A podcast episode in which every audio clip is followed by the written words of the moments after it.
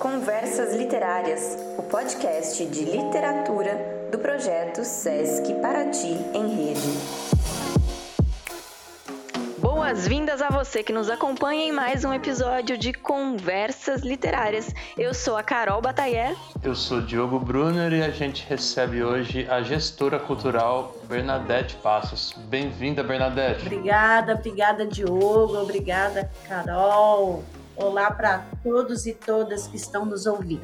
Bernadette, para a gente começar, então, eu queria que você contasse um pouco da, da sua trajetória né, nessa área da, da cultura, da literatura, é, e qual é a sua atuação aqui na cidade de Paraty. Tá ok, tem, tem bastante história, tá bom, Diogo, Carol, pessoal que está ouvindo? claro, vamos. Tá ótimo, estamos aqui para ouvir. Para ouvir histórias. Ah, Imagina. Ah, bom, meu prazer pela leitura, ele não, não veio na infância, uh, veio mais na adolescência, né? Uh, com livros, né? Que meus amigos e amigas estavam lendo e, e aí tinha todo um movimento uh, muito forte, né? Lá em São Paulo, eu sou paulistana, estudando ali no na Avenida Paulista, onde fica a Gazeta, né, que é um lugar sempre de grandes manifestações. Então, naquele momento, no ensino médio, uh, eu lia tudo que chegava nas minhas mãos, uh, li muito Hermann Hesse, todos eles, uh, todos os livros dele, li muito Adolf Huxley, e depois veio o mundo do teatro, né, que eu por curiosidade, me inscrevi para participar de uma peça do, como estudante, né?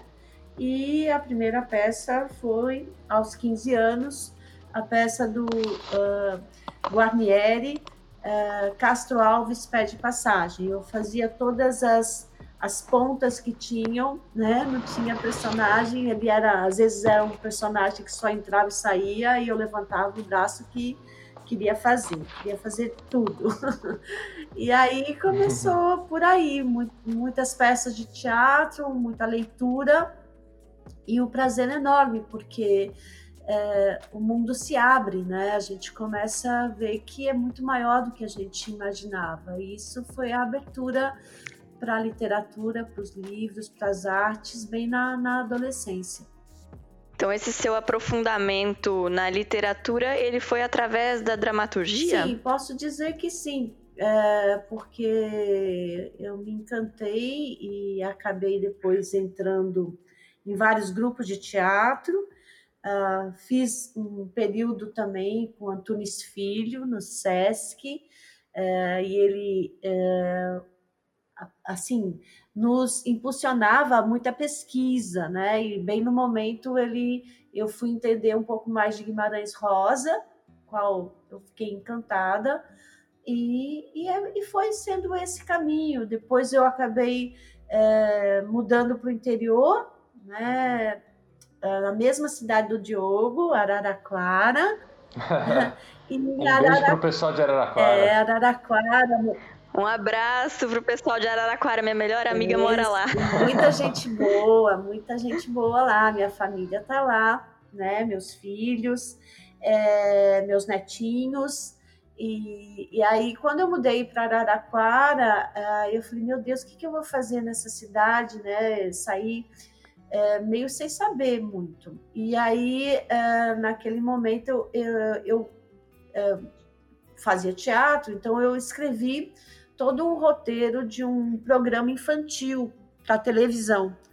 E lá nós tínhamos a TV Morada do Sol, e aí esse meu programa foi aceito, que era o Cantinho do Sol, e era um programa ao vivo, então também eu comecei a fazer né, todo uh, os roteiros né, dos programas, e esse meu programa durou mais de três anos na televisão.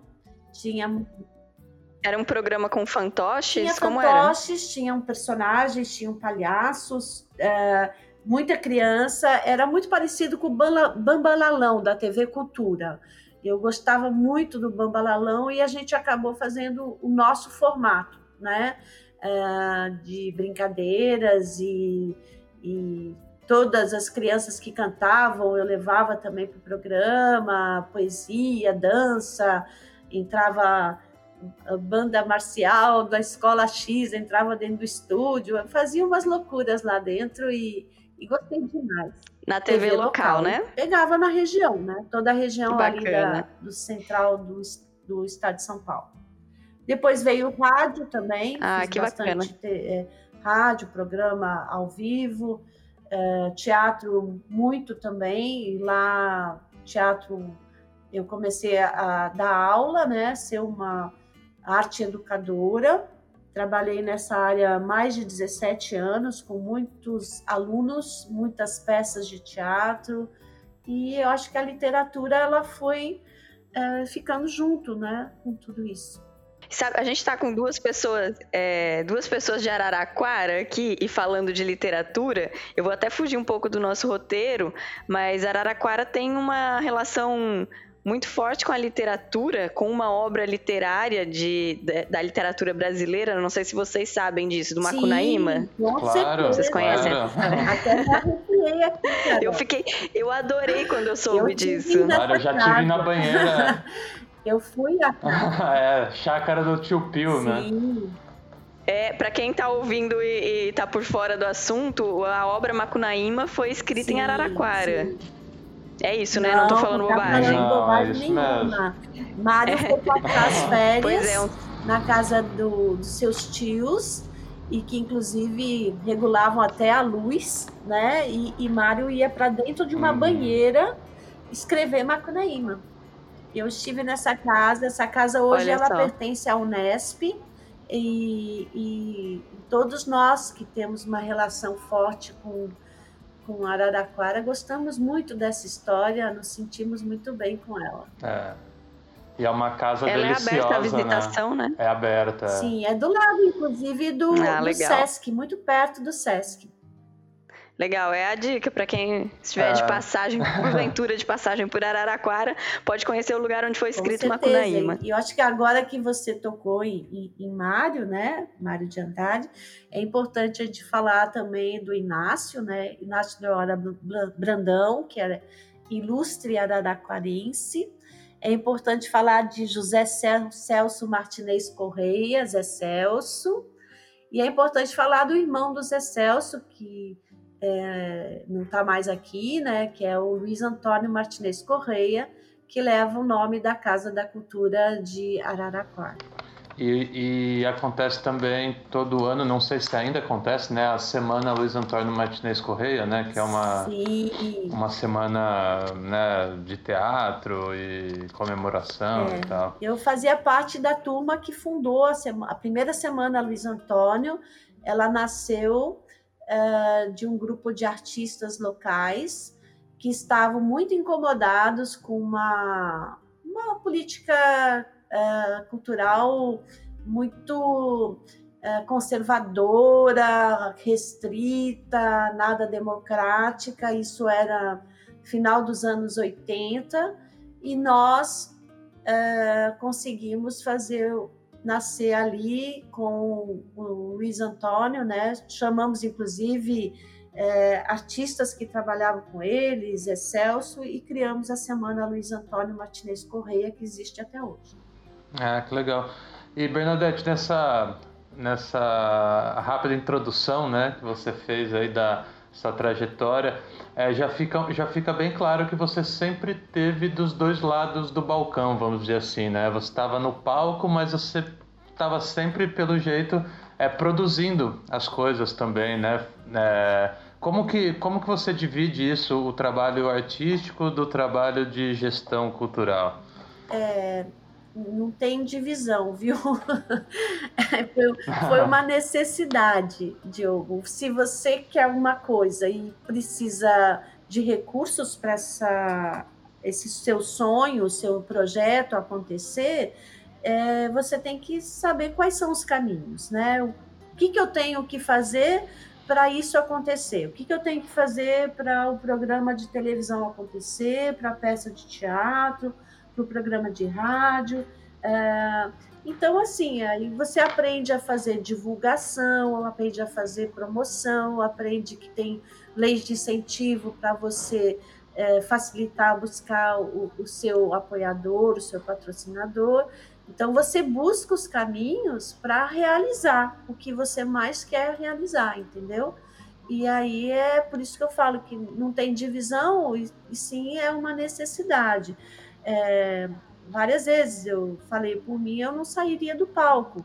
Era muito, é um espaço muito uhum. mais gostoso e confortável, mas uh, assim como eu, a maioria dos artistas sempre teve que lutar muito para as coisas acontecerem e para sobreviver, é claro, né?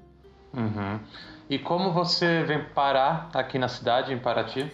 Pois então, é, bom, eu morava no interior e fui é, trabalhei anos na Secretaria de Cultura do Estado, tinha uma regional em Araraquara, né?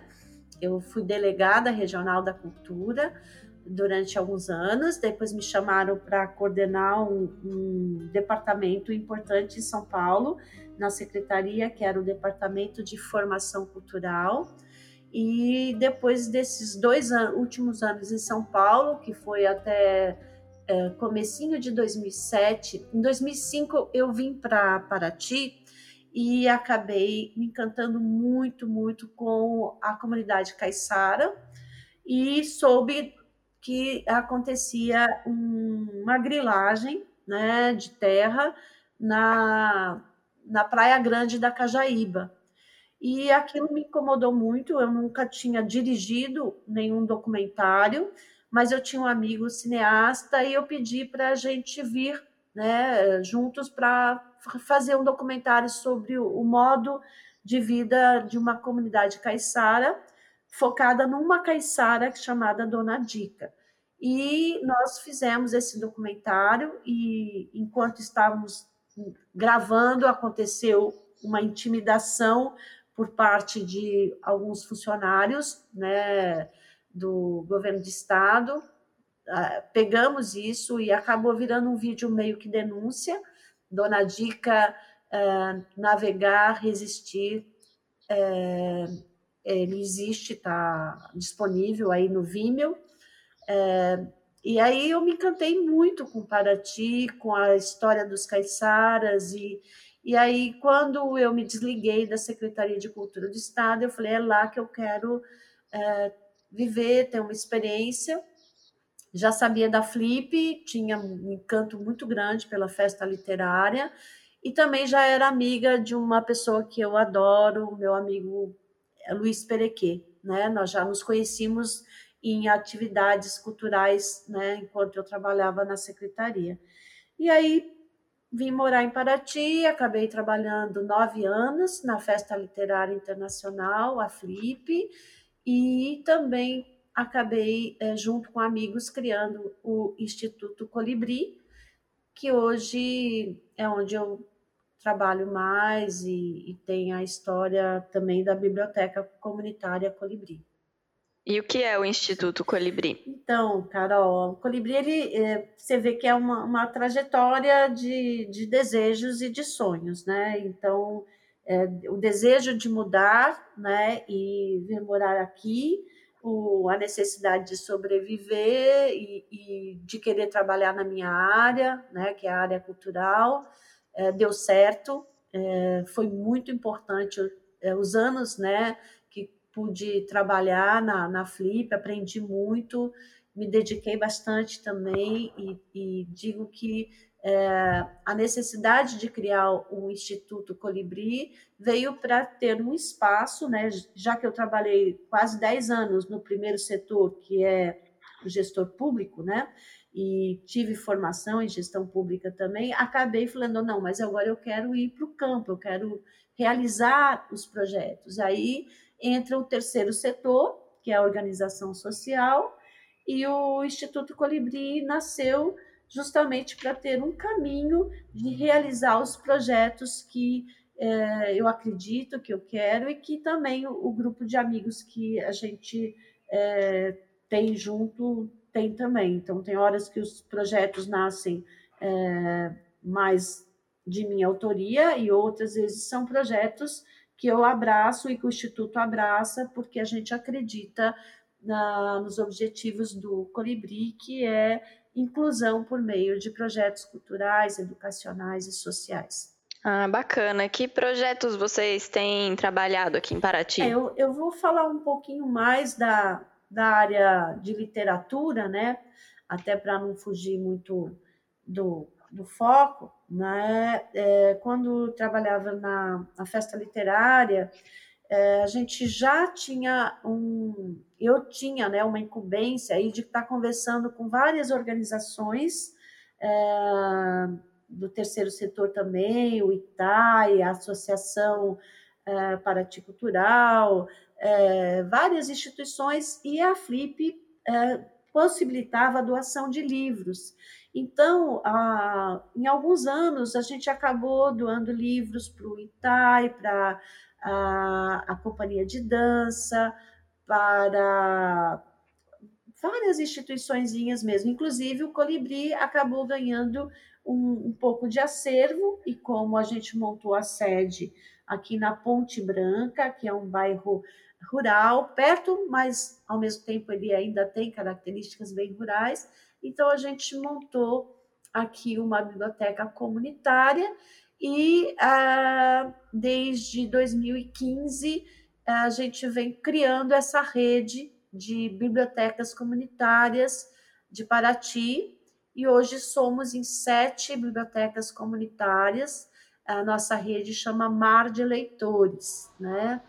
E é um trabalho. E ela e ela está dentro da rede nacional de bibliotecas comunitárias, é isso, isso Bernadette? Isso mesmo, porque durante anos o, o Instituto CIA apoiou polos, né, é, de cultura no Brasil e depois de 2000, em 2015, ele anunciou que iria mudar o foco de apoio, que era para incentivo à leitura, iria mudar para a questão da sustentabilidade na indústria têxtil, né?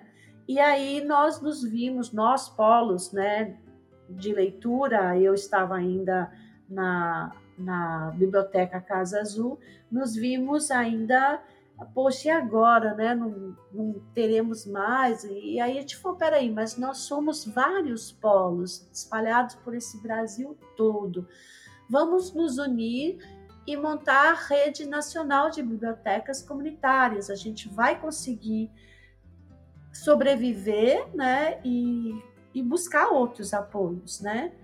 E desde 2015 nasceu a rede nacional e desde 2015, eh, eu, com mais um grupo de, de pessoas, trabalhando aqui para fortalecer a nossa rede de Paraty.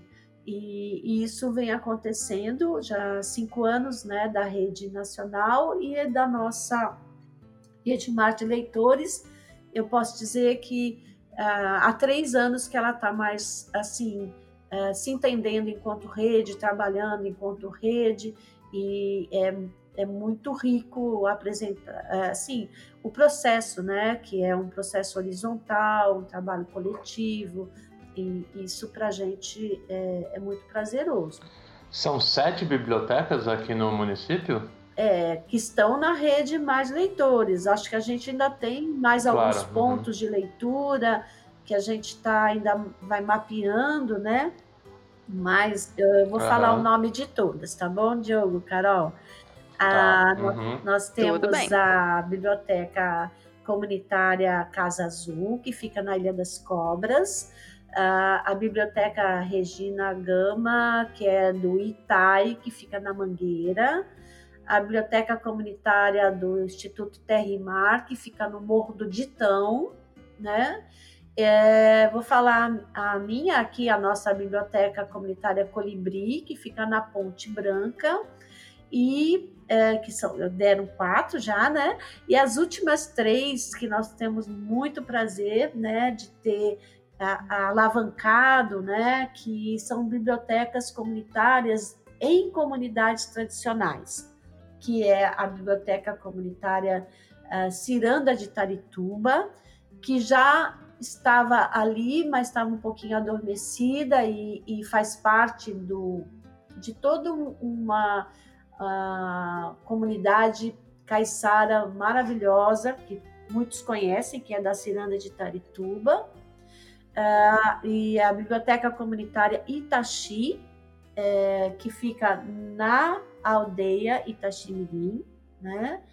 E a Biblioteca Comunitária do Quilombo do Campinho da Independência. Essa foi a, a, a que nasceu em novembro do ano passado, a da Itachi foi em outubro e a da Ciranda uma reinauguração em agosto. Então nós somos em sete bibliotecas comunitárias a mar de leitores. Que legal. E na prática, como funcionam essas bibliotecas dentro das comunidades? Os moradores, qual é a participação dos moradores, além de estarem ali como leitores? Olha, uh, Carol, é, é, grande, porque uma das coisas que a gente mais uh, tem interesse em fazer é a gente chama de enraizamento comunitário, né? É, é mais, é, é muito importante que a comunidade é, absorva, utilize, se empodere e tenha participação ativa nas bibliotecas comunitárias. Né?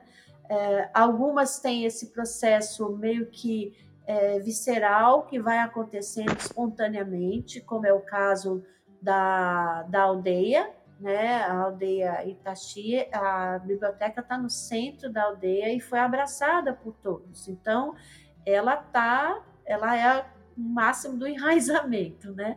Ah, e também ah, há algumas com maior facilidade, porque estão em, em bairros mais populosos, né? Como é o, o da Mangueira, o Itaí, a Casa Azul na, na ilha, então é, abrir portas, as crianças já chegam e mães e todo mundo está tá mais envolvido, né? O do Morro do Ditão também é uma comunidade que tá muito, é muito bem assistida pelo Terra e Mar, né, que tem ali o, instituto que trabalha também esporte, é, reforço escolar, várias, várias ações. Então, a biblioteca está dentro desse conjunto, né? Ah, o colibri, por, a gente está bem na estrada, a gente tem mais dificuldade de, desse enraizamento, Uh, então a gente também tem muita parceria com a escola do Pantanal. A gente tem momentos que nós estamos dentro da escola. Uh, o ano passado iniciamos mediação dentro do hospital e acabamos esse ano comprando um triciclo para ir até o campinho de futebol, para ir no, no, ali no é, camping. Então a gente tem que circular um pouco mais porque a gente não está bem no meio do, de uma comunidade muito densa, a gente está na estrada. Mas é, iniciamos o Clube do Livro esse ano também, uma parceria com as escolas da Costeira. Então os livrinhos vão e depois agora tem todo um esquema, né, de fazer higienização, quarentena dos livros e tal. Então é um processo, não, não tem um único formato, tá? Depende muito da gestão da biblioteca e também da comunidade, né, onde a biblioteca está inserida. Você falou sobre os cuidados da higienização dos livros, agora nesse momento de, de quarentena e pandemia, uhum. né? Como tem sido o funcionamento das bibliotecas nesse então, período? A, a gente. A, o que, que aconteceu com a gente, aconteceu com todo mundo. Uh, primeiro momento é fechar, né? Vamos entender, vamos nos isolar e vamos nos uh, proteger a nós e, e, aos outros, né? A gente não pode ser um espaço uh, de, se a gente está falando em isolamento social, como que a gente vai fazer, né? É, deixar essa biblioteca aberta, que acaba realmente ficando difícil, né? E depois, aqui, por exemplo, a gente continuou apenas com catalogação né? E divulgando no WhatsApp, por exemplo, da Ponte Branca, os livros que a gente podia emprestar. Divulgando livros, aí toca toca no portão, pede o livro, a gente leva no saquinho e aí depois volta, a gente deixa esses livros na quarentena, higieniza também, depois, né? Então, assim, não está no nosso ritmo normal, né? Algumas tiveram, fecharam totalmente, outras, assim como a gente continuou só com empréstimos e higienização dos livros e catalogando, né? E agora nasceu aí, justamente por conta da pandemia, eh, nasceu para a gente aqui do, da Biblioteca Comunitária Colibri o ciclo do livro Colibri, que é junto com a parceria com a coordenadoria das escolas da Costeira, que leva os livrinhos no barco e deixa na comunidade e depois a gente pega de volta, né? Mas é, é um período, ah, é um período legal. diferente, viu, Carol? Não é o nosso normal. A gente está gravando também. É, eu gravei algumas mediações, né? A Ana Carolina, que também é a nossa mediadora, gravou. Eu sei que outras bibliotecas também estão, né? Nessa de gravar e disponibilizar os videozinhos. É, várias professoras pediram, a gente fornece essas gravações, né? São gravações para YouTube? Isso, isso, e bem curtinhas. A gente chama de. A Rede Nacional, inclusive, que lançou, são barca, barcas literárias, barquinhas. Como se fosse um barquinho chegando com um conto, com uma poesia ou com uma historinha. Ah, e para quem bacana. quiser ver e ouvir, é, onde, onde pode acessar então, esse conteúdo? Na, no caso da RNBC, está no nosso site da Rede Nacional de Bibliotecas Comunitárias. Uh, no Colibri a gente postou no Face e a gente também tem um canal né, do Colibri no YouTube, também subimos, né? Então não tá, não tá difícil ter acesso. E nós também é, estamos aprendendo, né, muito com essa é, esse novo período, né, a tecnologia, o que que funciona. A primeira gravação que eu fiz ficou extremamente pesada, eu não conseguia pôr em lugar nenhum, eu tive que pedir ajuda para uh, ah, que ficasse mais leve o arquivo. Então a gente está tá aprendendo com tudo isso.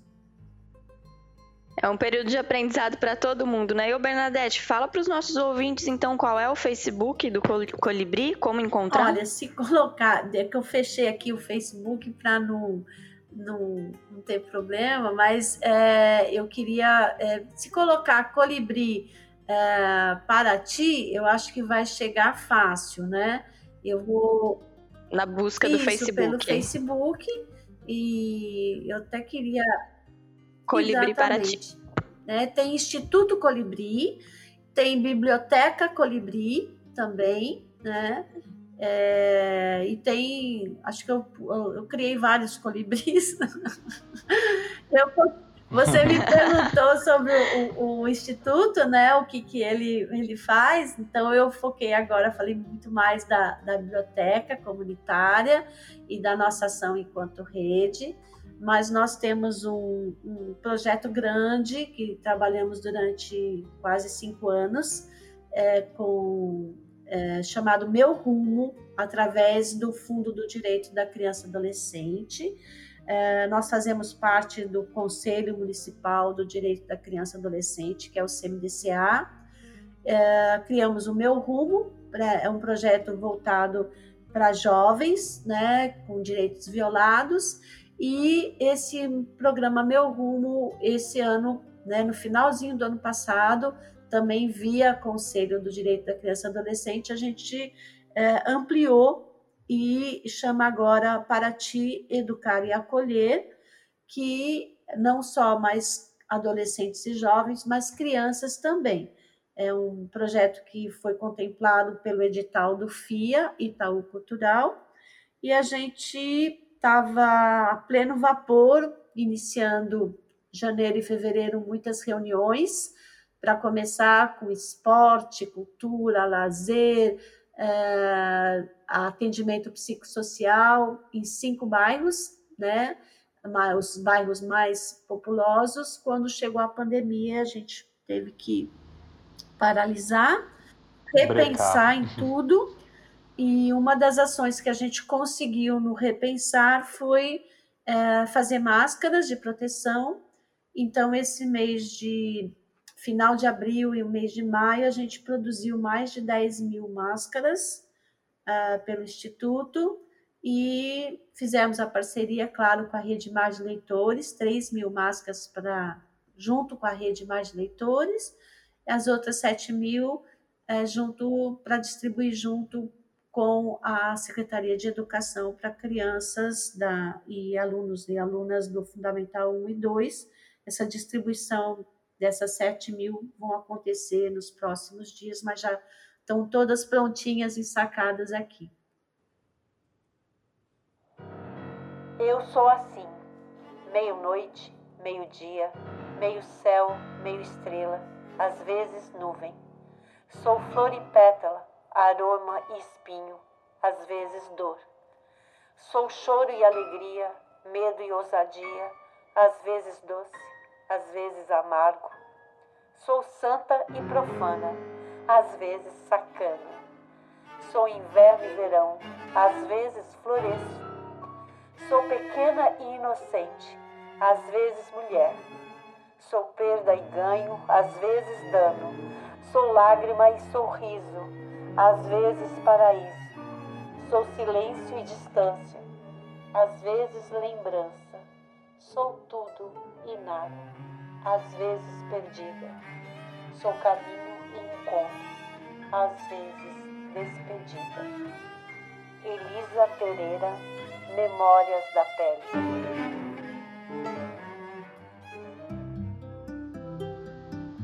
Ah, muito bacana. É, Bernadette, e assim, aqui em Paraty, né, você profunda conhecedora já dessa realidade, assim, né, que é uma realidade muitas vezes violenta, né? A gente tem visto casos acontecendo, principalmente envolvendo a juventude.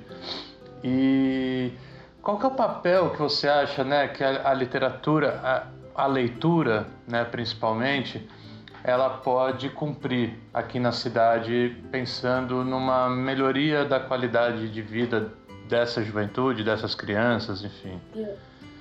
Até numa redução da violência, né? A, é, pensando. A, a arte em geral, ela, ela tem um papel fundamental é, para que a gente tenha outros paradigmas, né? A gente tem que ter.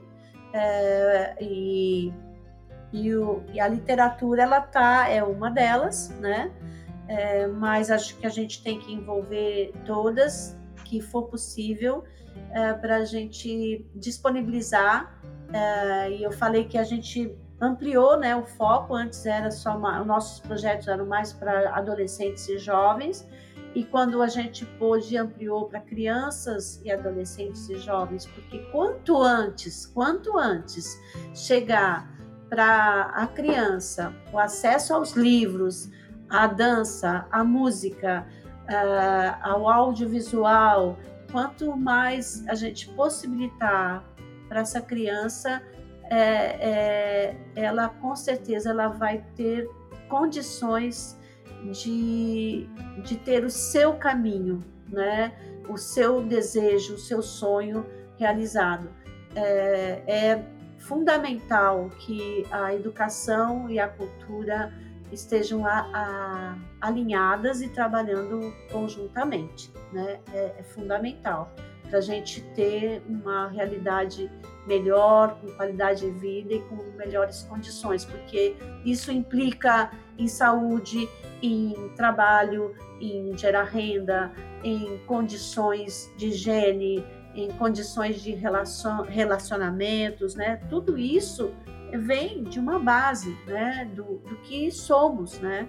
E, e se as crianças já tiverem isso já na primeira infância, é muito mais fácil do que apresentar somente na adolescência ou para jovens, né? Ah, e como você, como você vê assim, né? Como enquanto gestora cultural, é, qual é seu prognóstico para depois que a pandemia acabar, para a área da cultura, para a área da literatura? Como é que você vê a, a essa, para onde vamos, né? Depois disso? Olha, é, Diogo, eu sou, eu sou sempre esperançosa. Eu tenho é, comigo que está havendo reflexões, né? É, é, muito importante. A gente não vai sair igual. Não é possível sair igual, né? Depois de uma pandemia, depois de um isolamento. Até hoje, eu não acredito ainda. Que, que aconteceu? Onde, por que, que eu estou tanto tempo presa, meu Deus, né? E quanto que eu necessito uh, ler, assistir filmes, escutar música, dançar, é, quanto que tudo isso está me ajudando a superar, né? E não é só eu, todo mundo está buscando, né?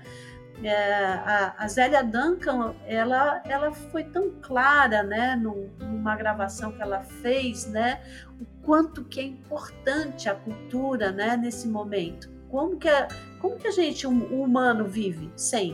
Não tem como, não tem como. E eu acho que isso está sendo bem percebido, sabe? é, e, e, sentido, né?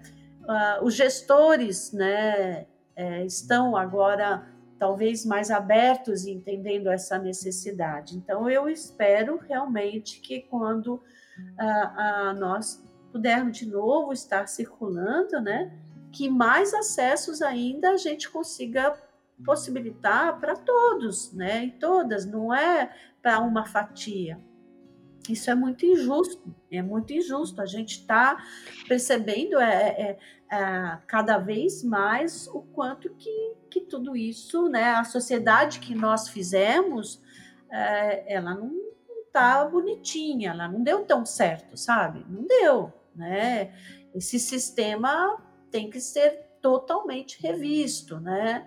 Aí é, explode assim na, na nossa cara a, a as feridas, as mazelas, as dificuldades, né? É, a, a, gente vê pela pandemia, começou atingindo aí uma classe social com poder aquisitivo e hoje está morrendo milhares de pessoas que, que vivem em condições que não é possível ter isolamento, que não é possível ficar é, trabalhando em home office, entendeu? E está atingindo nós, né, é, eu não posso fechar os olhos para isso. Nós não podemos fechar os olhos, sabe? É. A pandemia revela as nossas desigualdades, né? Sim, Mais uma sim, vez. Com certeza. Ô Bernadette, lá no começo da conversa, você falando das suas referências, do que você começou a ler, né, nos seus primeiros contatos com a leitura, e você falou do 1984. Uhum. E agora nós vivemos um momento é, que algumas pessoas classificam como uma distopia.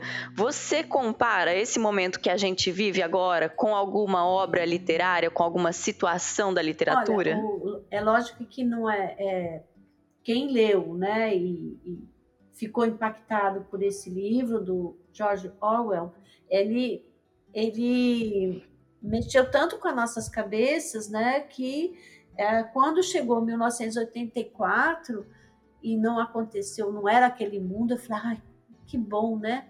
Olha que bom, a gente passou e chegou 2000 e não ainda. E agora nós percebemos o quanto que é, é perigoso, sabe? O que nós vivemos esse ano, né? Num, num, um governo que que estava que tá e, e, tem uma facção, sei lá, um grupo que fica querendo impor, né, para o outro um, um, uma vigia, ou, sabe, sei lá, umas coisas muito cruéis, né? A gente viu aí é, espancamentos de, de, de médicos, de, de, de pessoas que, ativistas que estavam ali trabalhando, né, pela saúde.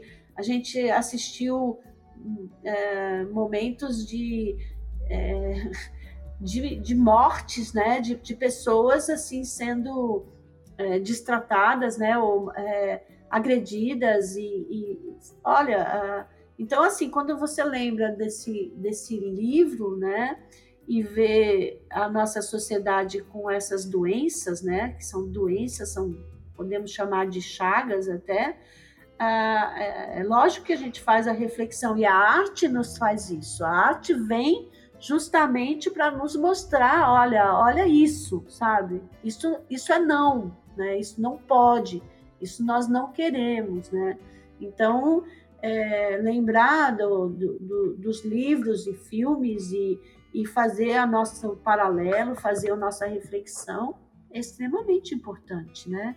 Que mundo é esse que nós queremos, aonde que chegamos e o que, que a gente pode fazer para melhorar, né? Porque é, se está desse jeito, quem fez fomos nós, né? Sim. Qual é o seu livro preferido? Ixi, eu não imaginei que você me perguntasse, não teria me preparado. Assim na lata, né? pode, ah, pode ser mais de um, não tem que problema. eu acabei de ler, né? Que é da Maria Carolina de Jesus. É, Onde está a felicidade? que é um conto dela tão, tão bonitinho, tão lindo, e, e a história de vida dessa, dessa autora brasileira é tão importante para a gente, né? Ela é, é, é demais, é, gostei demais, né? É, tá na minha cabeceira ali e, e eu olho para ela todo dia como uma referência de mulher de lutadora, de uma inteligência muito grande, né? Uma artista, né?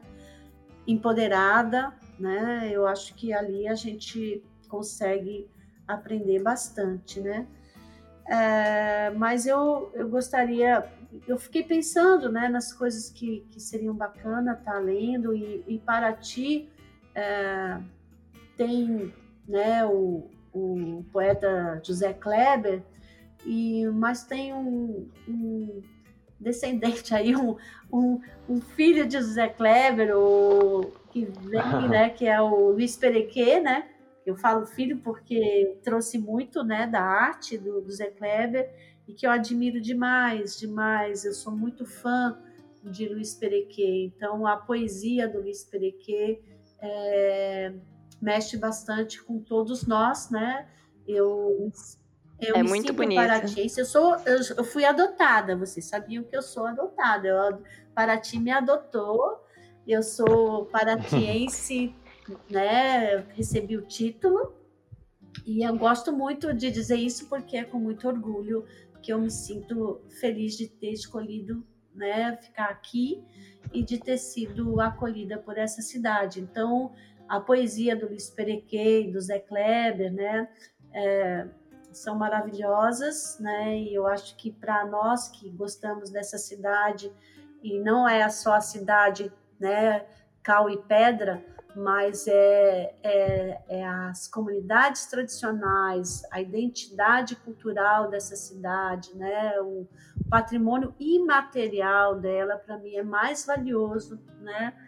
E, e isso me leva justamente a gostar muito dessa poesia, dessa literatura aqui de, de Paraty.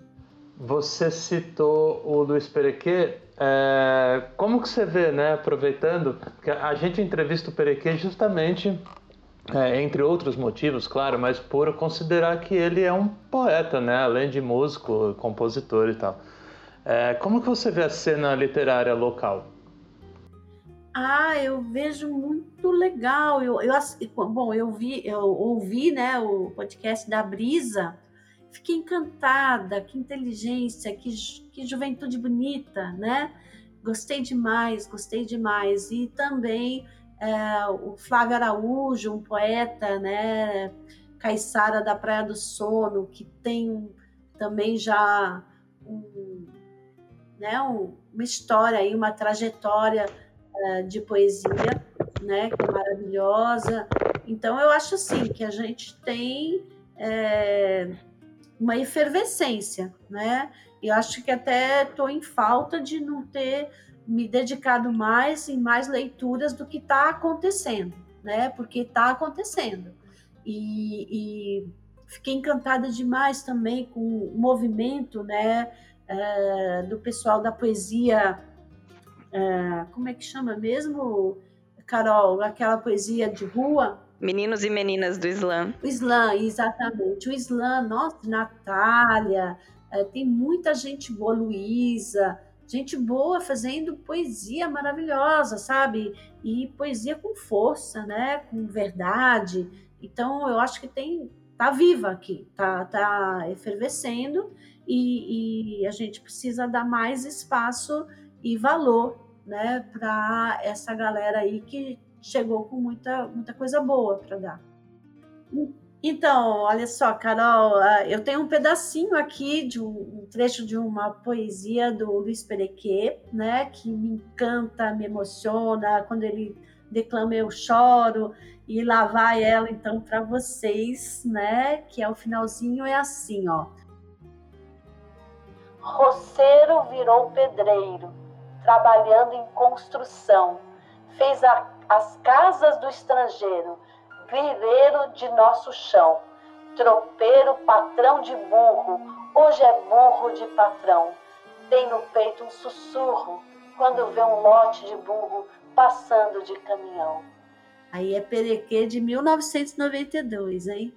Não é lindo demais? E assim começa outra história, porque é o fim da estrada.